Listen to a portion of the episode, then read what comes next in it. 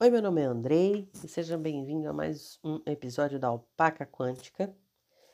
E hoje eu vou começar a contar o que? Histórias das mesas de apometria do Tufis.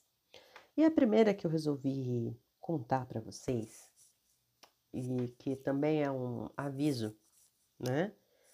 É a história dos médiums da corrente que achavam que podiam fazer apometria em qualquer lugar, hora e momento que eles estivessem afim. Né? Dentro da nossa rotina do, do Tufis, nós tínhamos um dia de gira e um dia de trabalho apométrico. Né? Então, as pessoas que as entidades falavam, ó, de fato, essa, esse caso precisa ir para apometria, a gente levava para a mesa apométrica. Uh, a nossa mesa foi formada com a nossa corrente, uh, comigo, como médium apômetra, depois de nós termos aprendido com outros médiums apômetras, uh, o Jonatas, que coordenavam uma mesa apométrica, tanto em outros terreiros, se eu não me engano, ele coordenou uma no terreiro do tio Antônio, há muitos anos atrás, e num centro espírita aqui em Curitiba, que eu esqueci de pesquisar o nome e é isso aí. Mas é bem famoso, ele fica na Rua Lamenha Lins, aqui em Curitiba, né? Então eles tinham essa mesa apométrica lá, hoje já não, não já se desfez aquela mesa. E nós acabamos cruzando os caminhos com o Jonatas, ele nos ensinou, nós fizemos, entre aspas, estágio, uns dois, três meses lá no Centro Espírita, que nós íamos para lá toda semana uh, observar como era feito, quais eram os comandos, quais eram os cuidados necessários, o que, que a mesa precisava ter, uh, disciplinando o mental para auxiliar no trabalho. E depois nós começamos a fazer essa mesa lá no terreiro, a nossa mesa, onde eles vinham até nós, ali no, no nosso dia de, de apometria, uh, o médium ali responsável para nos auxiliar, verificar se nós estávamos fazendo tudo corretamente, se estava tudo dentro dos conformes, dentro do acordo e, enfim, fazendo o papel que deveria fazer, não é mesmo? E, assim, conforme você é, vai frequentando a mesa de apometria, principalmente se você é só médium que está trabalhando ali na mesa, você começa a se acostumar com os comandos que são dados, né? Porque são basicamente os mesmos comandos. A gente tem meio quase que um, um roteirinho do que, que a gente precisa fazer. Então, se você. É a mesma coisa quando, com ponto cantado, né? Se você vai cantando toda semana, chega uma hora que você decora como que é. E a mesma coisa começou a acontecer com os comandos autométricos. Até aí, tranquilo. As semanas foram passando e estes médiums eram três médios em específico, que né, a gente não, não cita nomes de pacientes, também não citamos nomes de médiums também. Já saíram da corrente, obviamente. Uh, eles começaram a querer aplicar as técnicas da apometria na casa deles. Assim, bem, bem de boa, assim. E isso começou a gerar alguns problemas.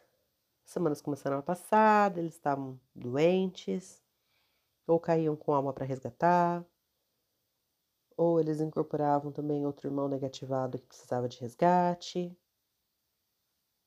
E a hierarquia do terreiro só observando. Só observando para a gente ver até onde vai, né? Muitas vezes nós da hierarquia de de terreiro, a gente gosta de observar para ver até onde vai. Para ver mesmo até onde vai, em que momento que a pessoa vai admitir o que fez e te pedir socorro. Pois muito que bem. Depois de uma gira particularmente complicada, uh, esses médiums conversaram chegaram para nós, né, pra, principalmente para a mãe, para falar que eles estavam lá no meio. Às vezes eles estavam na sala da casa deles e por algum motivo, sabe Deus por quê, percebiam que havia alguma, algum distúrbio energético e eles começavam a dar comandos apométricos. Qual é o problema disso? Primeiro, para você coordenar e dar comandos apométricos, você tem que ter mental para isso. Não é só você simplesmente dizer as palavras, você tem que saber a cadência das palavras, que intenção você coloca, o teu mental tem que estar tá firme e focado naquilo. Senão o que acontece? Você abre portais para os nossos irmãos que não estão positivados. Você acaba se tornando um gerador para esses irmãos aqui ativados. Tudo se resolveu. Uh, conseguimos fazer os resgates que precisavam ser de resgate, fazer uma limputa de uma limpeza na casa de cada um, né? No caso, a gente fez via apometria mesmo, a gente teve que abrir a frequência de cada um deles para a gente tratar. Então, pequenos padawans, o meu aviso com essa história, vamos dizer assim, moral, entre aspas, entre muitas aspas, né? Porque quem sou eu para ditar moral de alguém? Mas o que eu quero passar com vocês nessa história é que não metam a mão naquilo que vocês não dão conta. No caso desses jovenzinhos, uh, os danos foram pequenos, vamos dizer assim. Uh, eles tomavam uma boa quantidade de pancada e de carga energética, deixava eles doentes, algumas coisas começaram a desandar na, no setor financeiro de cada um, mas ainda assim, dos danos foi o menor. Já ouvi, uma, já ouvi história do mestre apômetra que nos ensinou de uma outra mesa apométrica em que os médios que estavam trabalhando insistiram em resgatar um irmão negativado, só que aquele irmão negativado não podia ser resgatado. Por quê? Porque ele era um obsessor kármico. E o que é um obsessor kármico?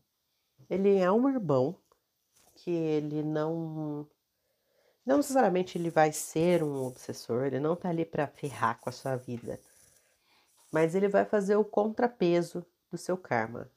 Ele vai estar ali de olho e vai te cobrar. Ele não está tão positivado a ponto de se tornar uma entidade. E você vai falar, ah, mas o Exu e a Pombagira não faz esse trabalho? Também.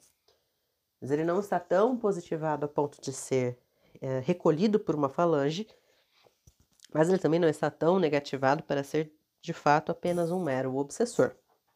É um simples obsessor, no caso. E aí eles insistiram em resgatar esse obsessor kármico. E o obsessor avisou para as pessoas: vocês vão se arrepender, porque eu estou aqui com motivos, uh, são karmas que precisam ser cobrados, e eu não posso sair do lado dessa pessoa por enquanto. Eu não posso. Eu tenho a permissão de estar onde eu estou. Eu não posso sair do lado dela. Insistiram. Só que no processo de resgate, uh, essa alma acabou se ovoidizando. O que, que é ovoidizar? É quando você pega o seu computador e você formata ele, você perde todos os dados. Volta para o zero. E você me pergunta, tá, mas qual o perigo, qual o problema de se formatar, entre aspas, um espírito? Bem, a conta kármica fica para alguém pagar. E adivinha para quem ficou? Para os médiums daquela mesa de apometria. O karma de todo aquele espírito que foi zerado, todas as vivências dele, foi dividido essa tortinha de karma para todos os participantes. Então, assim, não é bolinho, não é uma tratativa para você se sentir especial quando você faz. Não é um movimento do herói que salva as mocinhas. A apometria é uma ferramenta muito séria, espiritualista, que pode ajudar muito, mas se você não fizer direito, vai te fuder muito. Então, assim, tem que ser usado com responsabilidade. E por isso que a gente sempre diz: não é qualquer um que pode fazer, não é qualquer um que pode botar a mão, porque senão vai azedar o angu, vai dar problema. E aí, quem é que vai poder nos socorrer, não é? Ninguém. então é isso. Espero que tenham gostado do episódio de hoje. E até o próximo, seguindo o galopar da alpaca quântica.